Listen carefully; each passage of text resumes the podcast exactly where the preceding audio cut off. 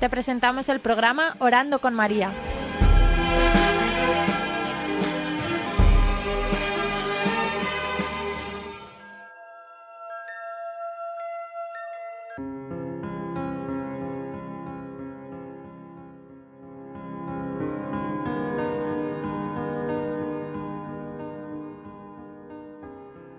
Escuchamos a John Nelson, ejecutivo y padre de familia.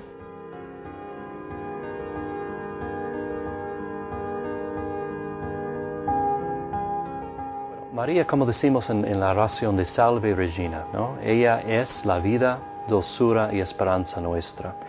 Y bueno, una idea de vida, ¿no? Eh, si, si, si podemos quizás presentar esta palabra como acrónimo, acrónimo. Y vida, como decía San Luis de Montfort, porque soy muy, eh, muy aficionado de, de, su consagración a Jesús por María. Eh, es una consagración total, donde uno realmente quiere ser un esclavo de ella. Y hablaremos de esto eh, en un ratito. Pero la idea que expresa de Montfort es que la, letra V de vida, no es que en este mundo, eh, esta tierra es como una, vientre, el vientre de, María, ¿no? Tanto como Jesús, ¿no? Vivió dentro de María por nueve meses, ¿no? Vivimos en este mundo, es como un vientre, ¿no? un, campo de preparación, de alimentación, área de ambiente de alimentación. Y podemos alimentarnos ¿no? por sus manos. ¿no? Cualquier madre ¿no? Eh, da comida a, sus hijos. ¿no? Y una devoción mariana nos, nos, nos deja y nos permite ¿no? recibir a través de sus manos la mejor comida espiritual, ¿no? Eh, y recibimos, eh, tal que ah, nos acercamos a ella, nos acerquemos a ella, queremos comulgar, ¿no? Es, nuestro alimento diario, ¿no? El pan de cada, cotidiano.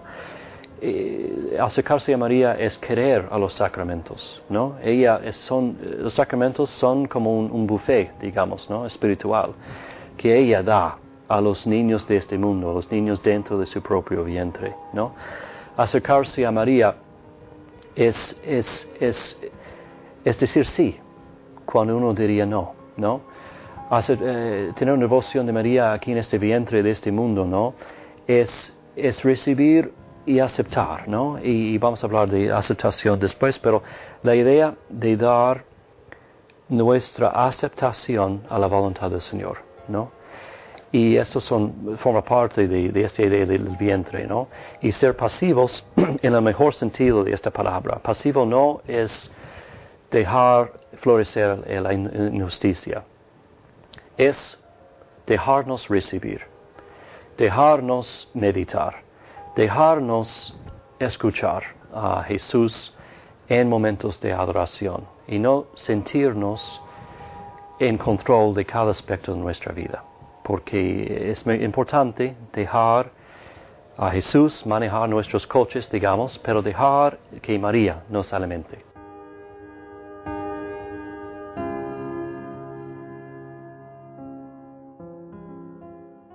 Sí, la esclavitud puede ser una, idea bastante ajena ¿no? en, sociedades y culturas democráticas, eh, donde vemos, nos vemos todos iguales, ¿no? Incluso en la iglesia, ¿no? En la misa, todos nos arrodillamos, eh, nos ponemos de pie, todos juntos al mismo tiempo, ¿no? No hay rico o pobre, no hay blanco y negro, somos miembros del cuerpo místico, ¿no?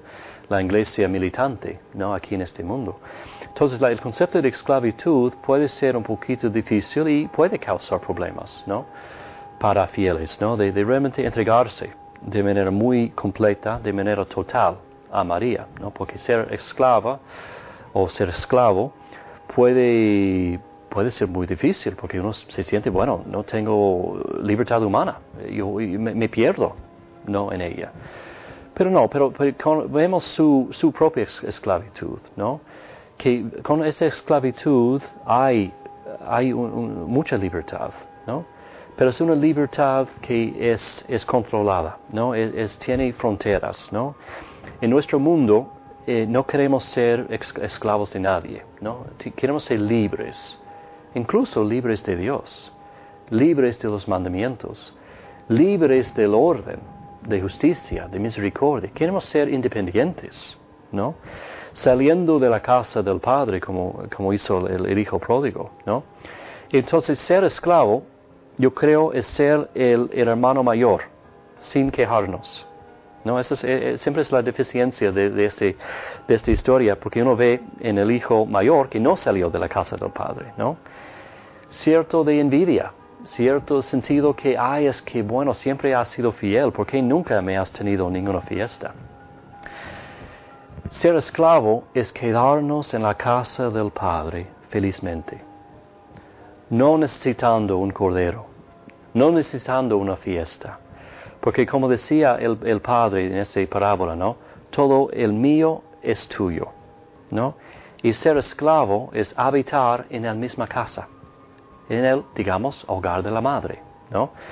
Y estamos unidos, ¿no? Con ella, ¿no? Feliz con ella. Y yo creo que siendo esclava o esclavo eh, para los hombres, ¿no?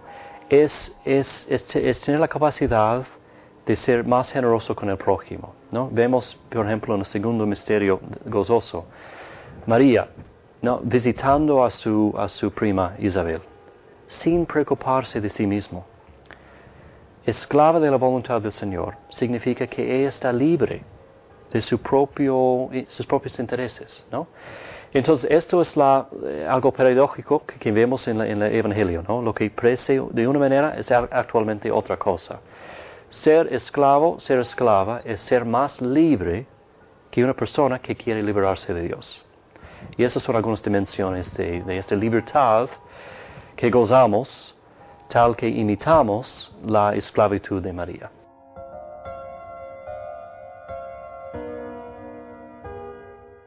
Rosario es, es, tan rico, ¿no? Porque tenemos 20 portadas, ¿no?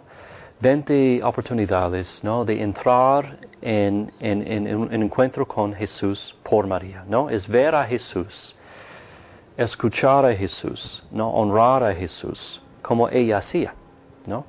Y eso es algo supremamente eh, interesante y, importante, ¿no? Rezar el rosario es como una pequeña escuela de formación, cada, cada rosario de cada día, ¿no? Podemos meditar obviamente sobre los misterios gozosos, ¿no? Eh, decía eh, San José María Escribá que los años de 0 hasta, hasta 30 de Jesús forma como el quinto evangelio, ¿no? El, el evangelio desconocido, ¿no? Y a través de María podemos, no sé, vivirlo de una manera, ¿no? De, descubrir algunas cosas, ¿no? De, de verle, ¿no? Rodearle contra los, eh, junto con los pastores, ¿no? En, la Navidad, ¿no? Eh, sentir los dolores de María la, eh, frente a la prédica de Simeón, ¿no? que ella, su corazón, será traspasada por, por una espada. Podemos tener esta comunión con María dirigiéndose a Jesús. ¿no? Esto, esto es, es, una, es, una, cosa muy, muy linda, ¿no? de, de perderle y encontrarle en el templo. Y cuántas veces a veces nos sentimos ¿no? perdidos, uh, siendo tres días, puede ser como la Madre Teresa, 30, 40, 50 años de la famosa noche oscura, ¿no? ¿De dónde está Jesús? ¿no? Bueno, está, confiamos, ¿no? Que está en el templo o está en el barco, ¿no? en, el, mar de Galilea, descansando, ¿no? Entonces, tener este, este confianza, vivir en, las, en, el corazón de María esos encuentros que ella propios tuvo con, con Jesús. Los misterios luminosos, ¿no? ¿Por qué luminosos? ¿no? Puede, puede ser llamado cualquier otra cosa, ¿no? Los misterios, uh, los misterios del ministerio de Jesús, ¿no? Lo llamamos luminosos, porque siempre hay luz, ¿no? Cuando rezamos el rosario, ¿no? Cualquier corto tiempo que tenemos, cualquier dificultad que tenemos, podemos entregar esta situación a la Virgen, ¿no? Y encontrar durante cualquier misterio, quizás una respuesta o una inspiración para que podamos seguir cargando la cruz, que nos llega a los misterios dolorosos, ¿no? Este mundo es una valle de lágrimas, ¿no? Los marxistas y socialistas y comunistas quieren crear un, mundo, un paraíso aquí, en este mundo. Pero que tenemos que acordarnos de las palabras de la Virgen frente a Santa Bernadita de Lourdes.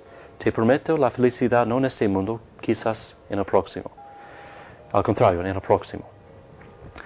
Y podemos reflexionar en los días gloriosos, la vida que viene, ¿no? Los, los, premios que la Virgen ha recibido, ¿no? siendo coronada reina de este mundo y el mundo que viene en el cielo. Y, anticipar ¿no? que esto puede ser el, premio que nosotros podemos recibir ¿no? si somos fieles. ¿no? Entonces comenzamos con los, los eh, gozosos, terminamos con los gloriosos. Y cada vida tenemos momentos de alegría, ¿no? de consolación y desolación. Y yo creo que eh, rezando el rosario y más bien viviendo el rosario, ¿no? Esto nos ayuda a unir nuestras experiencias humanas con las de María, que era humana, tanto como nosotros, obviamente sin pecado original, y Jesús siendo hombre perfecto y, Dios.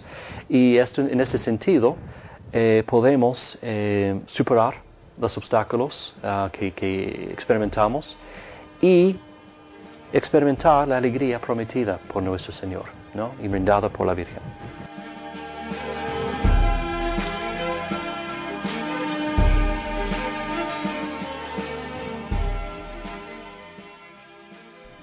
Has escuchado el programa Orando con María